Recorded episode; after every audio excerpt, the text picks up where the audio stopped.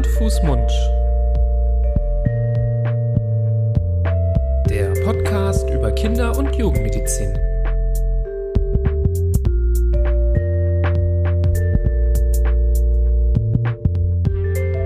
So, ihr Lieben, herzlich willkommen zu einer neuen Folge von Hand, Fuß, Mund. Hallo, lieber Florian. Lieber Nibras. Herzlich willkommen, heiße ich dich hier zu einer neuen Folge unseres Podcastes zum Thema Kinder- und Jugendmedizin, wo wir doch hier immer interessante Themen besprechen rund um die Kindergesundheit. Und heute geht's wieder um ein spannendes Thema, was wir uns ausgesucht haben. Ein wichtiges Thema. Ein wichtiges Thema, ein Thema, das alle Eltern auf dem Schirm haben müssen und auch alle anderen Menschen, die Kinder betreuen. Und umso kleiner diese Kinder sind, umso relevanter wird dieses Thema, umso wichtiger sind Kenntnisse in diesem Bereich. Und kleiner Teaser zu Beginn, wenn jetzt jemand hier diese Folge angeklickt hat und sich denkt, ah ja, das ist interessant, das äh, könnte mir nutzen.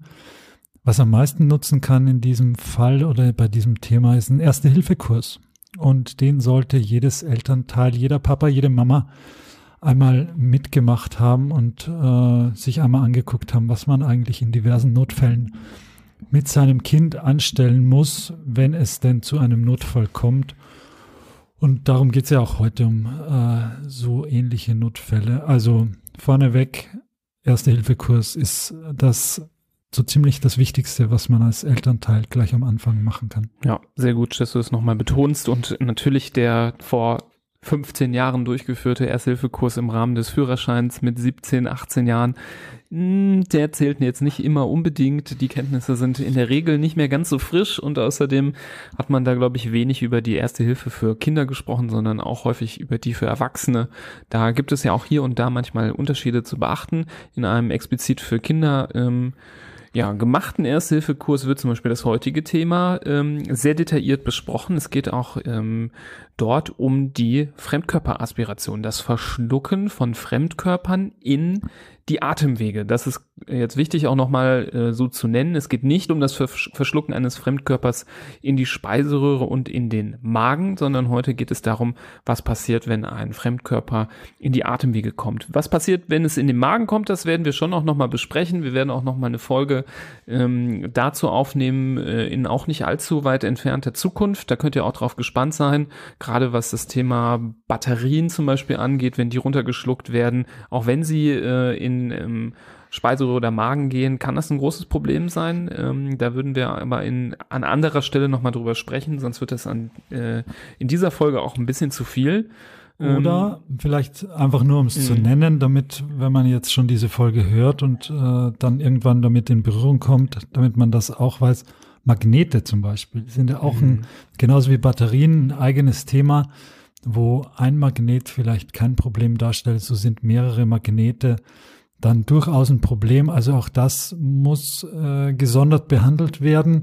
Das nennen wir vielleicht in der Folge mit den Batterien gleich in einem, weil es ja dann um die Fremdkörperingestion geht, also das Fremdkörper verschlucken. Aber wie du gesagt hast, heute geht es um die Aspiration, also um das Einatmen, um das Inhalieren oder einfach um das in die Lunge äh, bekommen von Fremdkörpern. Genau. Ganz kleine Kinder sind da ganz besonders gefährdet, denn ähm, der Schluckakt an sich ist ja schon ein sehr ähm, neuromuskulärer, also äh, nervenmuskulär sehr komplizierter Prozess, der erstmal erlernt werden muss, wo eine gewisse Gehirnreife auch vorausgesetzt werden muss, dass das wirklich ordentlich funktioniert. Und umso kleiner Kinder sind, umso eher kann dieser Prozess auch mal schief gehen. Da kann was falsch abbiegen und verschluckt werden, so dass man es raufhusten muss. Das kann bei der Muttermilch oder bei einem Tee, der getrunken wird, ähm, jetzt kein großes Problem sein. So Flüssigkeiten kriegt man in der Regel relativ gut wieder abgehustet. Ähm, aber wenn dann kleine Gegenstände ins Spiel kommen, das können Lebensmittel sein, das können Sachen sein, die zu Hause rumliegen, dann kann der Weg äh, mal falsch laufen, dass äh, der Fremdkörper biegt quasi falsch ab und ge äh, gerät irgendwie in den Kehlkopf, in die Luftröhre und von dort aus auch in die Bronchien, vielleicht sogar ganz tief bis in die Lunge. Das hängt auch von verschiedenen Faktoren ab. Und ähm, die meisten dieser ähm, ja, Fremdkörperverschluckungen, die passieren so im zweiten und dritten Lebensjahr. Das sind ungefähr 50 Prozent aller Fälle passieren in diesem Alter. Und ganz typisch sind, wie gesagt, Nahrungsmittel, sowas wie Erdnüsse oder kleine Stücke von Nahrung, aber auch zum Beispiel kleine Spielzeuge. Also ähm, der Klassiker, äh, zum Beispiel des äh, Lego-Steinchen, der Kopf vom Lego-Männchen, ähm, aber auch alle anderen möglichen ähm, Kleinstteile, die zu Hause rumliegen. Mhm. Und es geht um die Atemwege und die Atemwege beginnen bekanntlich im Mund und in der Nase. Hier der erste Erfahrungsbericht aus dem Hause Barbour. Mein Töchterchen hat mal während der Autofahrt sich ein Tic-Tac in die Nase gesteckt. Das ist jetzt per se eigentlich nicht so nicht so gefährlich, weil jetzt ein Tic-Tac in der Nase, das, äh, je nachdem, wenn es Menthol ist, äh, brennt. Kann man auch verstehen. Ist kann ja auch verstehen. interessant, das mal rauszufinden, so wie das so ist. So ist es. Aber natürlich, wenn jetzt das Kind anfängt, diesen Fremdkörper in der Nase vielleicht nicht rauszunießen, sondern hochzuziehen, dann kann das relativ schnell in der Lunge landen. Und dann, dann hat man sogar bei einem Tic-Tac ein Problem, geschweige denn bei einer Erdnuss oder bei einer mhm. kleinen Metallkugel oder sonstigem. Also wir sind dann auch äh, in die Klinik, in die HNO. Da hat man mit einem, mit einer feinen Zange dann das, das von der Nase halb aufgelutschte äh, Tic-Tac äh, rausgeholt. Und dann konnte sie wieder frei atmen. Aber mhm. das Problem ist eben die Lunge und die, die richtig, die unteren Atemwege, weil da ist es natürlich ungleich schwerer, dieses Zeug zu bergen, also wieder rauszuholen. Und da haben wir schon, muss ich sagen, ganz dramatische hm, Erlebnisse auch und äh, Erzählungen und Geschichten vernommen, wenn es nur um halbe Erdnüsse ging, die da einfach nicht mehr nicht mehr gut rausgekommen sind. Also mhm. da ist wirklich Vorsicht geboten. Und auch wenn es nur in der Nase ist, äh, im Ohr ist jetzt auch nicht schön, aber da äh, findet es den Weg nicht in die, in die Lunge. Ich wollte gerade von meinem ersten Besuch beim Hals-Nasen-Ohrenarzt erzählen als Kleinkind. Mhm wo ein, äh, ja, auch ein Lego-Männchen Kopf. Aha, ich äh, habe mir schon gedacht, das klingt sehr lebensnah, wie du das gerade mm, geschildert hast. Ja, natürlich musste ich an den, diesen Kopf denken, der in meinem Ohr verschwunden ist und dann geborgen werden musste vom Hals-Nasen-Ohrenarzt. Der hatte sich nämlich dann hinter die der Gehörgang macht ja so eine Biegung, mhm. war der so ein bisschen hinter die Biegung gerutscht und dann kam man da so leicht nicht mehr dran. Deswegen musste der dann äh, entfernt werden. Ähm, aber das ist dann tatsächlich in der Regel kein Problem, da besteht kein direkter Weg in die Atemwege durch das Ohr, ähm, nur falls sich der ein oder andere da Sorgen macht. Ähm, das kann aber natürlich das Trommelfell gefährden, aber ähm, für die Atemwege in der Regel unproblematisch. Du warst 23, hast gesagt, oder? Nee, nee, das war Abitur. nee, war noch ein bisschen ah, jünger. Bisschen, bisschen okay. jünger war ich okay. schon. Bisschen jünger. ähm, ja, kommen wir aber zurück zur äh, Fremdkörperaspiration. Also was auch so ein Auslöser sein kann, das sind gar nicht mal ähm, so ganz äh, abwegige Sachen. Ähm, das kann auch mal sein, wenn ein Kind was im Mund hat, was es lutscht oder kaut und es erschrickt sich zum Beispiel oder mhm. ähm, es wird irgendwie abgelenkt und macht so einen Atemzug ganz plötzlich, dann kann sowas dann reingesogen werden in die Atemwege. Und wie gesagt, wenn die Kinder sehr, sehr klein sind, dann kann es auch mit dem Schlucken selber noch überhaupt nicht koordiniert sein, dass dann ähm, dieser Schutzmechanismus, wo der Kehldeckel dann ähm, den Eingang in die Atemwege äh, abdeckt, dass das richtig funktioniert, so, so dass da was falsch ähm, abbiegen kann. Nächster Teaser, ähm, was ich gleich schon allen voranstellen möchte, dessen ist sich hoffentlich jede junge Mama, jeder junge Papa äh, bewusst, aber bei einem Säugling, also im ersten Lebensjahr oder eigentlich bis zum zweiten Lebensjahr, haben Nahrungsmittel wie Nüsse, vor allem Erdnüsse, aber auch Äpfel und Karotten, also Möhren, nichts zu suchen. Das können die Kinder äh, dann teilweise auch noch nicht mal kauen. Äh, vielleicht haben sie dann vier so Zähnchen im Mund, wo sie ein Stück runter äh, knuspern können, aber wenn das Stück dann im Mund ist, dann gibt es noch keine Backenzähne, womit das zerkleinert werden kann. Und dann ist das Ganze im Mund und dann passiert so eine Situation, wie du sie gerade genannt hast, vielleicht, dass nur der Kopf äh, beim Spielen irgendwie nach hinten geht oder man sich erschreckt oder sonst irgendwie, hast du ja gerade erzählt. Und dann plötzlich ähm, ist das Stück in, in der Lunge. Also keine Äpfel, keine äh, Möhren, keine Erdnüsse. Vor allem die Erdnüsse, die sind wirklich, die haben nichts zu suchen bei einem kleinen Kind. Hm. Genau, das sind ja schon die ersten äh, präventiven Empfehlungen. Da kommen wir vielleicht gleich nochmal zu, was man sonst präventiv noch alles empfehlen kann. Kommen wir vielleicht doch erstmal zu den typischen Symptomen einer solchen Situation, dass man vielleicht auch, ähm, ja, wenn es mal so wäre, ähm, das auch richtig erkennt. Ähm, das ist, kann man jetzt nicht ganz ähm, so einheitlich mhm. beantworten, aber man kann so ein bisschen unterscheiden zwischen einer wirklichen akuten Fremdkörperaspiration, wo es zu einem richtigen Atemwegsproblem kommt, und einer sogenannten Sub akuten Fremdkörperaspiration, also einer ja weniger akuten, weniger schlimm verlaufenden Fremdkörperaspiration, wo zum Beispiel ja man kann man sich so äh, von der ähm, von der Entstehung ganz gut erklären. Also bei einer akuten, da kommt es wirklich zu einer richtigen Verlegung, Blockierung eines Atemwegs, zum Beispiel der Luftröhre oder eines großen Bronchus in den Lungen.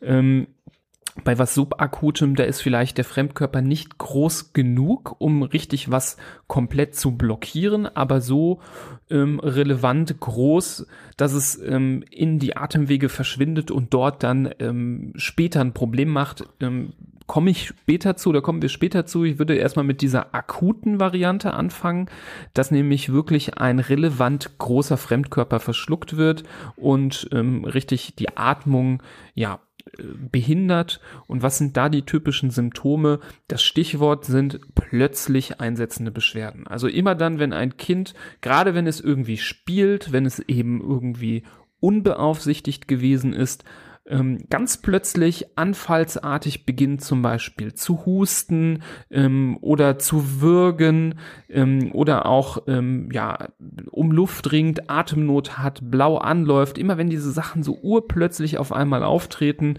dann spricht das schon sehr dafür, dass das Kind gerade irgendeinen Fremdkörper verschluckt hat und der in die Atemwege geraten ist.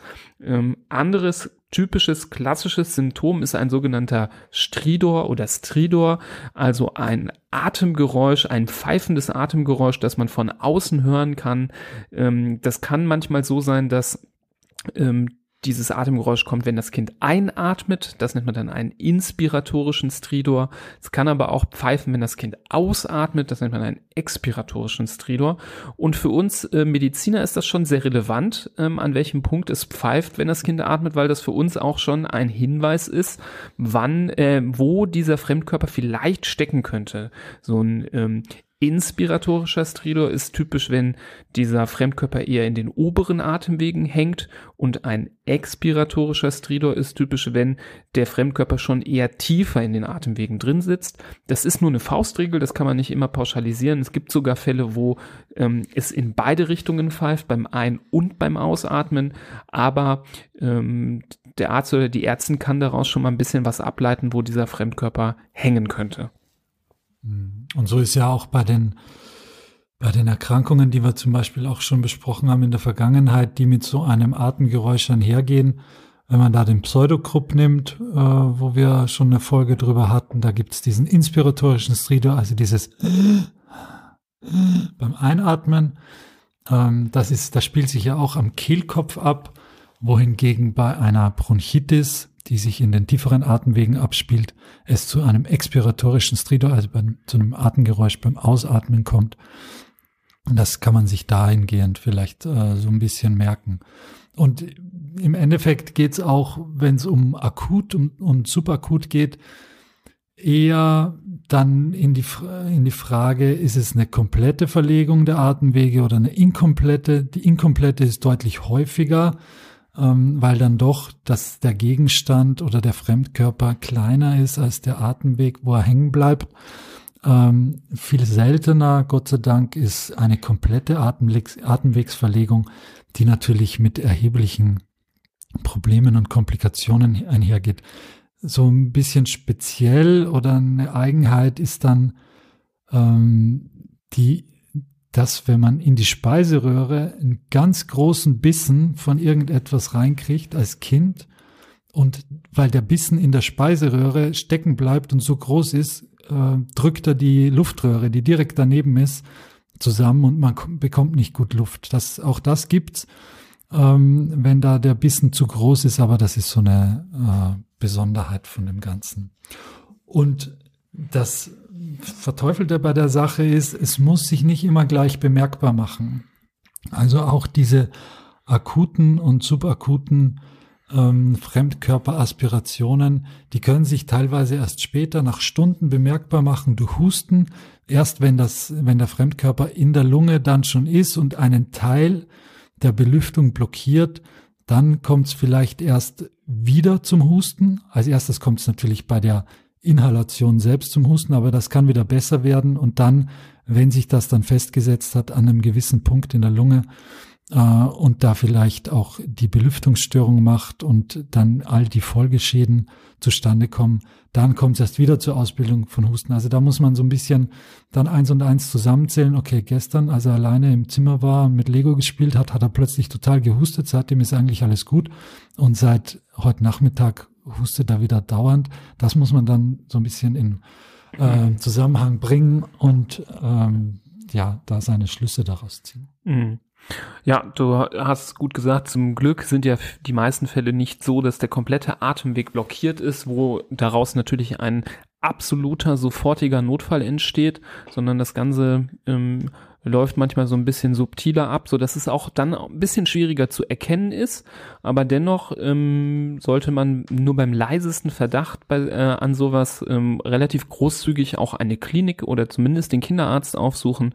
Eine Klinik ist in so einem Fall aber keine schlechte Adresse, weil ja, auch wenn der Kinderarzt oder die Kinderärztin da den Verdacht hat, sind weitere Untersuchungen notwendig. Nicht selten wird auch mal ein Röntgenbild gemacht. Ähm, das ist nicht immer dafür da, den Gegenstand zu identifizieren, denn so ein Gegenstand, der muss ja auch irgendwie im Röntgen überhaupt zu sehen sein.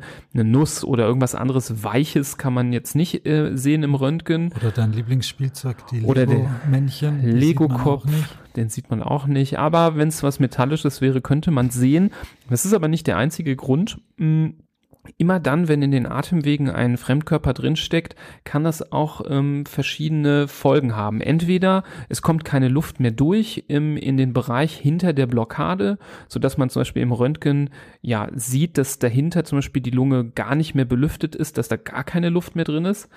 Oder es kann genau umgekehrt sein, jetzt wird schon ein bisschen spitzfindig, es gibt sogenannte Ventilmechanismen, dass ähm, bei jedem Mal einatmen Luft am Fremdkörper vorbeigezogen wird, beim Ausatmen aber nicht, also wie so ein Ventil eben. Und das führt dann dazu, dass die Lunge eben im Gegensatz zu dem Beispiel davor ähm, überbläht ist, dass dann zu viel Luft drin ist, weil immer nur Luft reingeht, aber nicht raus. Also beides kann auch ein Indiz, auch wenn man den Fremdkörper nicht sehen kann, ähm, darauf sein, dass da irgendwo was drinstecken muss.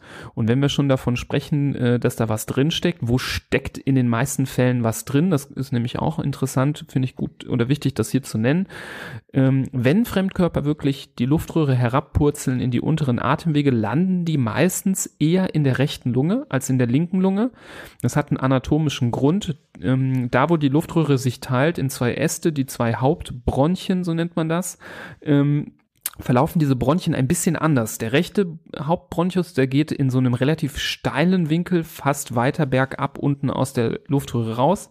Der linke, der knickt etwas spitzwinkliger so zur Seite weg ab. Das liegt einfach an den anatomischen Gegebenheiten, dass das, äh, dass das Herz dort gelegen ist und so ein bisschen ähm, zur linken Seite verlagert ist, sodass der linke Bronchus anders abknicken muss. Deswegen schaffen die meisten Fremdkörper es nicht da um die Ecke auf die linke Seite, sondern landen meistens auf der rechten Seite. Also wenn dann auch der Arzt oder die Ärztin das Gefühl hat beim Abhören, dass auf der rechten Seite ähm, irgendwas nicht richtig ist, dass das Atemgeräusch komisch klingt, ähm, dann kann das auch schon ein solcher äh, Hinweis sein auf einen verschluckten, eingeatmeten Fremdkörper. Hm, jetzt hast du schon zwei von drei diagnostischen Maßnahmen genannt. Also wie du gesagt hast, Röntgen ist ähm, gar nicht unbedingt notwendig in diesen Fällen, außer man will die Belüftung sehen. Das äh, erste ist natürlich, dass der Arzt sein Werkzeug in die Hand nimmt, nämlich sein Stethoskop und die Lunge abhört und dann kann man schon sehr genau hören, ob da, ob es da Stellen gibt, die weniger belüftet sind oder auch diese Geräusche, von denen wir vorher gesprochen haben, dieser Stridor, der ist dann mit dem Stethoskop vielleicht auch noch mal besser zu hören, ähm, gerade wenn es um die unteren Atemwege geht. Und dann, wenn da von der Geschichte der Erkrankung, also von der Anamnese her und von der Befundkonstellation, von der, vom Abhören, wenn sich daraus der Verdacht ergibt, dass es da zu einer Aspiration eines Fremdkörpers gekommen ist, dann hilft nur eins und das ist äh, reinzugucken. Und das nennt man Endoskopie. Das heißt, da kommt der Lungenfacharzt oder der Intensivist und äh, guckt mit so einem Schlauch, wo ganz vorne eine Kamera dran ist, in die Lunge ähm, und begibt sich auf die Suche nach diesem Fremdkörper. Und das ist eigentlich die, ja, die Methodik der Wahl, wenn es, wenn es diesen Verdacht gibt. Und wenn man dann im Rahmen dieser Untersuchung auf einen Fremdkörper stößt, zum Beispiel auf deinen Lego-Kopf, dann hat dieser Schlauch mit der Kamera vorne dran aber auch noch einen zusätzlichen Nutzen und eine zusätzliche Funktion, nämlich dass man da so eine kleine Greifzange mit einführen kann über diesen Schlauch.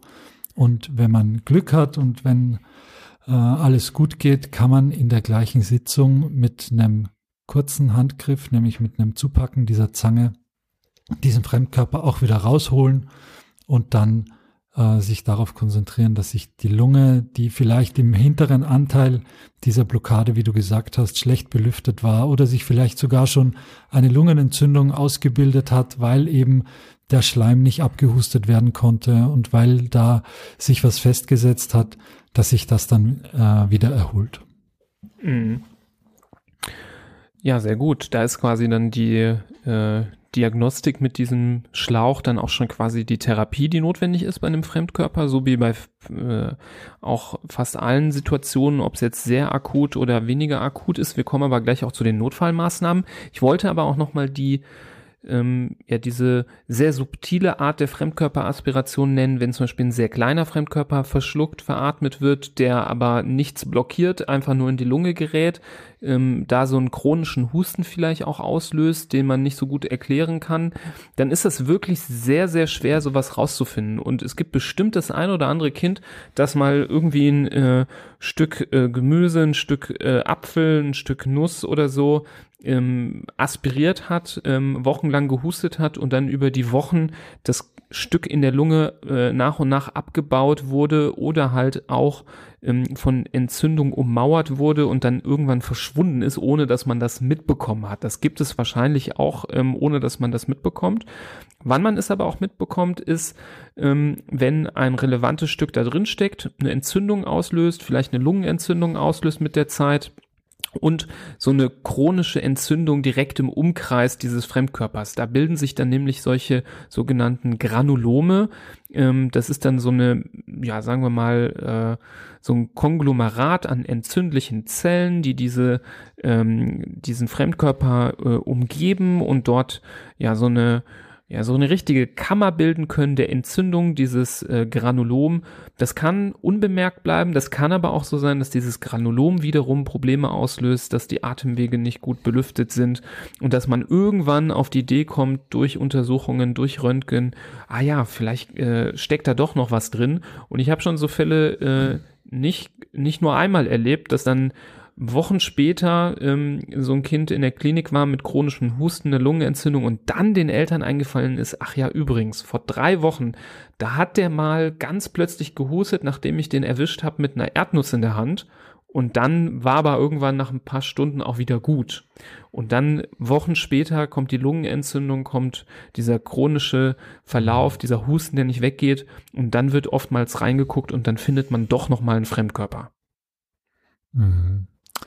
Ja, sehr, sehr spannend, wie sich so ein akutes Ereignis, wie so ein Verschlucken oder Veratmen dann äh, in so einen langen Prozess umwandeln kann, der einem dann doch äh, chronisch Probleme bereiten kann. Das ist schon, schon sehr bemerkenswert.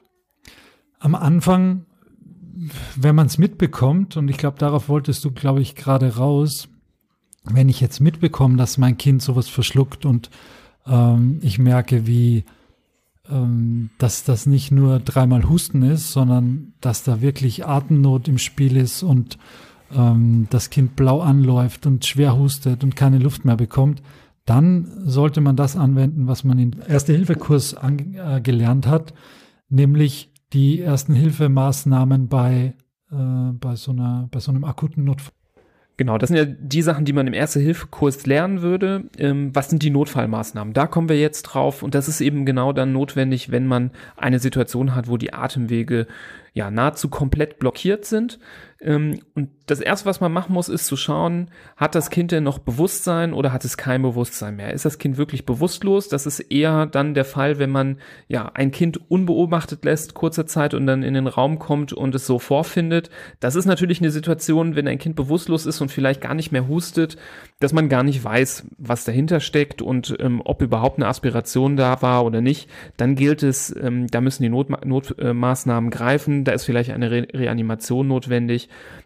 Ähm, da wollen wir nicht zu viel drauf eingehen. Das ist ein großes eigenes Thema, wo, wie gesagt, ein Erste-Hilfe-Kurs für notwendig ist.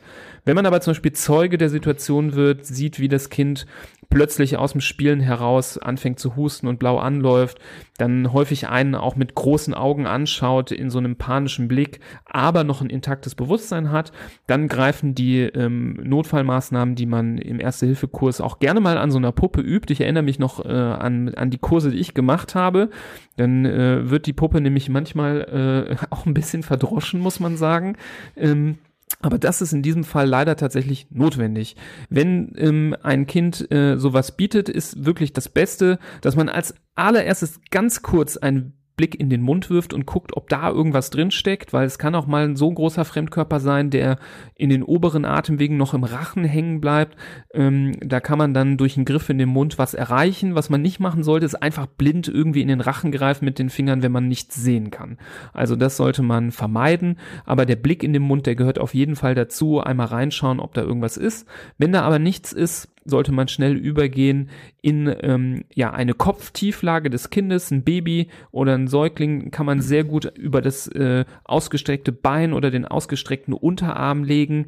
Ähm, ein kleineres Kind kann man ganz gut äh, so mit dem mit dem Bein, mit dem äh, mit dem unteren äh, Rumpf auf den Schoß legen und den Oberkörper so runterbaumeln lassen und dann ja, die Empfehlung ist, äh, fünfmal wirklich richtig kräftig zwischen die Schulterblätter schlagen, ähm, um einen möglichen Fremdkörper, der dort in den Atemwegen feststeckt, äh, zu lösen. Und dann ist wirklich dieses Kopftief sehr wichtig, weil dann dieser Fremdkörper ähm, durch die Schwerkraft nach unten äh, purzelt. Raus aus dem Mund und äh, raus aus dem Körper. Wenn man den Körper ganz anders herum hält, also umgekehrt das Kind aufrecht sitzt zum Beispiel und ich klopfe auf den Rücken, dann kann es natürlich passieren, dass der Fremdkörper noch einen Zentimeter tiefer rutscht. Also da sollte man wirklich darauf achten, dass der Kopf zum Boden zeigt, damit dieser Fremdkörper auch richtig rauskommen kann. Mhm. Bei größeren Kindern, die kann man nicht so leicht über, ähm, über, über den Schuss legen und äh, da klopfen. Da gibt's das sogenannte Heimlich-Manöver, dass man, oder auch bei Erwachsenen, die verschlucken sich ja auch schon mal ähm, und kriegen was Größeres in die Luftröhre. Da ist es wichtig von hinten, das muss man sich, kann man jetzt im Podcast schwer besch beschreiben, aber da ist es wichtig, auch den Druck in der Lunge zu erhöhen, dadurch, dass man die Person von hinten umfasst, den Brustkorb und dann ruckartig äh, die Arme zusammenzieht und damit, wie gesagt, den Druck im Brustkorb erhöht und so äh, hoffentlich auch dazu führt, dass über den Hustenreiz äh, und über die Hustenmechanik dieser Fremdkörper wieder ausgespuckt und ausgehustet wird. Mhm. Das muss man sich auch einmal angucken, wie das geht. Manche haben es in Filmen schon gesehen.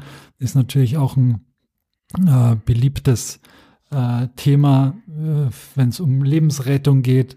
Aber auch das sollte man einmal gesehen haben und sich nicht nur in der Fantasie vorgestellt haben, was mache ich jetzt eigentlich, wenn Nibras neben mir hier äh, plötzlich an seinem Sushi halb erstickt, dann muss ich auch wissen, wie ich da von hinten ihn ähm, hoffentlich davon befreie.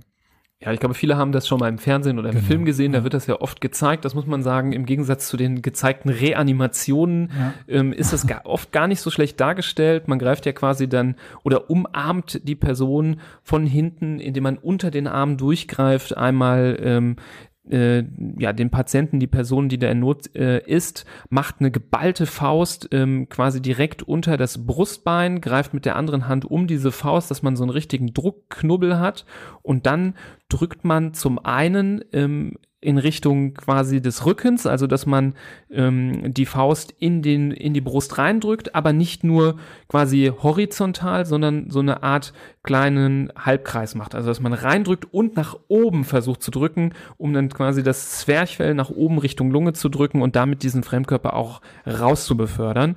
Und ähm, dieses heimlich Manöver sollte man dann ja fünfmal ähm, hintereinander anwenden.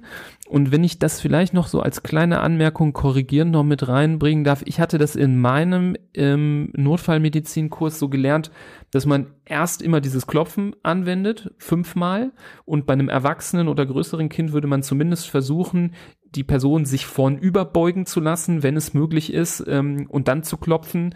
Ähm, und wenn es dann nicht geklappt hat mit dem Klopfen, dann würde man zu dem Manöver übergehen und ähm, fünfmal das Manöver anwenden. Bei sehr, sehr, sehr kleinen Kindern, zum Beispiel einem Baby, ähm, da kann man das mit diesem Manöver sehr schlecht machen, weil zum Beispiel die geballte Faust des Erwachsenen schon der gesamte Oberkörper vom Baby ist.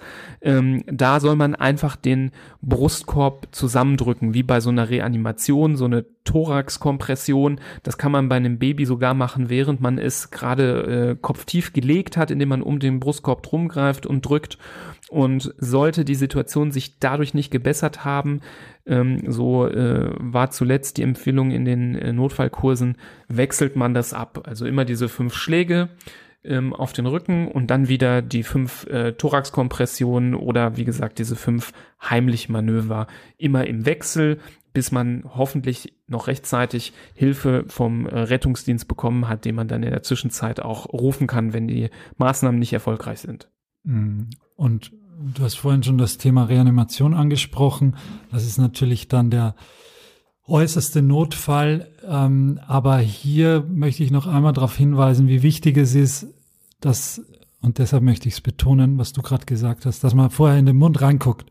Weil gerade bei der Fremdkörperaspiration, wenn man sich vorstellt, dass jemand ein Lego-Steinchen verschluckt hat und das gerade oben am Kehldeckel so drauf liegt, ähm, dass, es, dass es den Luftstrom behindert und man würde da jetzt äh, eine Reanimation oder eine Mund-zu-Mund-Beatmung durchführen, ohne dass man sieht, dass da das Steinchen da oben liegt, dann würde man ja gegebenenfalls dieses Steinchen noch weiter in die Lunge hinein äh, pusten und das wäre ganz schlecht. Also man will die Sache natürlich nicht noch verschlimmern, aber wie immer in diesen Notfällen gilt, das Schlimmste, was man tun kann, ist gar nichts zu tun. Und mhm. insofern soll man ruhig seine, seinen Mut zusammennehmen und das, was man äh, gesehen, gelernt oder gehört hat, und versuchen, die Situation zu bereinigen. Ja.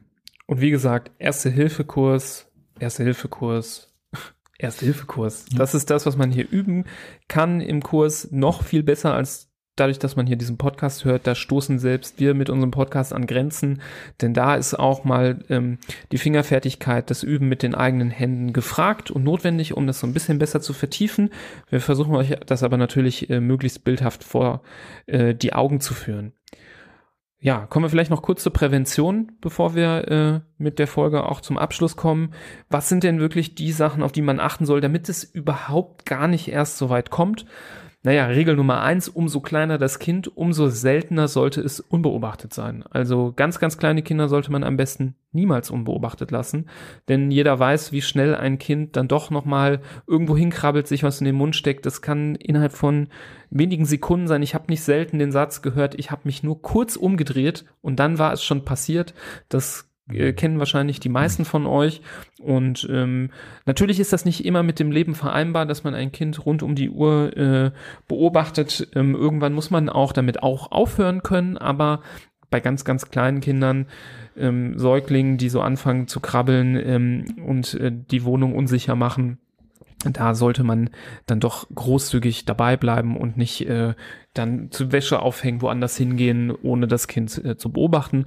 Und natürlich wenn Fremdkörper nicht in der Nähe eines Kindes sind, dann können sie auch nicht verschluckt werden. Also das heißt, eine sichere Umgebung ähm, schaffen, darauf achten, dass solche Fremdkörper nicht herumliegen und ähm, sich immer wieder die Sachen vor Augen rufen, Gedanken machen, ähm, die Wohnung nochmal absuchen, schauen. Ähm, man wird ja auch mit der Zeit vielleicht, wo nichts passiert ist, auch manchmal nachlässiger. Da sollte man äh, tunlichst vermeiden. Ähm, Wohnungen auch gründlich, äh, regelmäßig sauber machen. Ähm, da kann immer mal was unter der Couch liegen, was vielleicht darunter gepurzelt ist. Wenn man regelmäßig Staubsaugt, dann fällt es nicht mehr äh, auf, dann ähm, verschwindet es wieder. Also da auch ähm, immer wieder ein bisschen drauf achten. Ja, bei uns ist es zum Beispiel auch so, mit jedem Kind, je, mit jedem Älterwerden eines Kindes werden die Wohnungen wieder unsicherer oder wird die Wohnung wieder unsicherer. Wenn äh, das dritte Kind jetzt äh, drei Jahre ist, dann ist das natürlich ein anderer Sicherheitsstandard.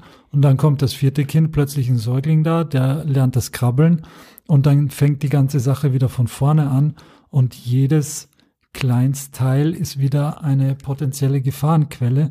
Und da zitiere ich gern unseren lieben Tagesvater Jürgen Gra, mit dem wir auch schon eine ganz spannende und äh, erheiternde Folge hatten, der gesagt hat, in solchen Situationen hat er sich auf den Boden gelegt und ist auf allen Vieren durch die Wohnung gerobbt und hat sich das aus der Perspektive eines krabbelnden Säuglings angeguckt. Wo, wie sieht denn eigentlich die Wohnung aus? Wo komme ich denn da hin? Wie sieht denn das Regal unterm Fernseher aus?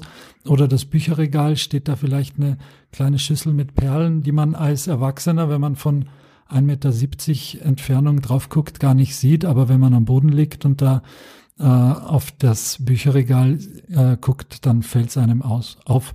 Oder in der Küche die Küchenschränke, die dann plötzlich vom Kind geöffnet werden können, wo nicht nur Fremdkörper, sondern vielleicht auch chemisch gefährliche Substanzen dann gelagert werden, die umso mehr Schaden anrichten. Auch dazu gibt's eine Folge von uns.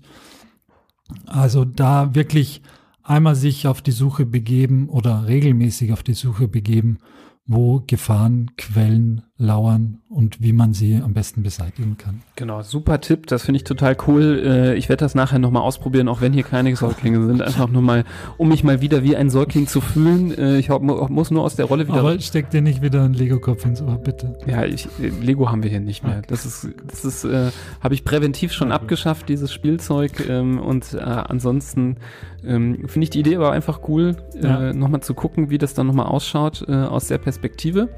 Das könnt ihr auch zu Hause jetzt gleich alle nachmachen nach dieser Folge, nachdem ihr diese Folge natürlich mhm. zu Ende gehört habt und auch sie weitergeleitet habt an jeden, der vielleicht auch davon profitieren könnte. Darüber würden wir uns super, super freuen. Genauso wie wir uns auch über eine kleine Bewertung freuen würden auf einem der Portale, wo ihr unseren Podcast hört, zum Beispiel bei Apple Podcasts. Das hilft uns auch besser gesehen zu werden. Und ähm, wenn weiter Fragen zu dem Thema sind, meldet euch gerne, schreibt uns eine Mail an info.handfußmund.de oder meldet euch über Social Media, wo wir aktiv sind, vor allem auf Instagram. Ähm, da würden wir uns super drüber freuen. Und ja, ansonsten bleibt uns nichts anderes übrig, als euch alles Gute zu wünschen. Bleibt gesund, haltet die Fremdkörper fern und ähm, ich dachte, die Ohren steif. Hätte mich jetzt auch gewundert. Aber Fremdkörper fernhalten finde ich besser als Ohrensteif. Das finde ich auch viel besser, genau. Und ähm, ja, Erfahrungsberichte, darüber freuen wir uns auch. Könnt ihr auch zum Beispiel bei Instagram unter den nächsten folgenden Post packen. Da profitieren vielleicht andere Eltern von. Das äh, ist immer sehr interessant. Ja, dann bleibt äh, gesund. Wir sehen uns oder hören uns bei der nächsten Folge vor allem. Und bis dann. Auf Wiedersehen. Tschüss.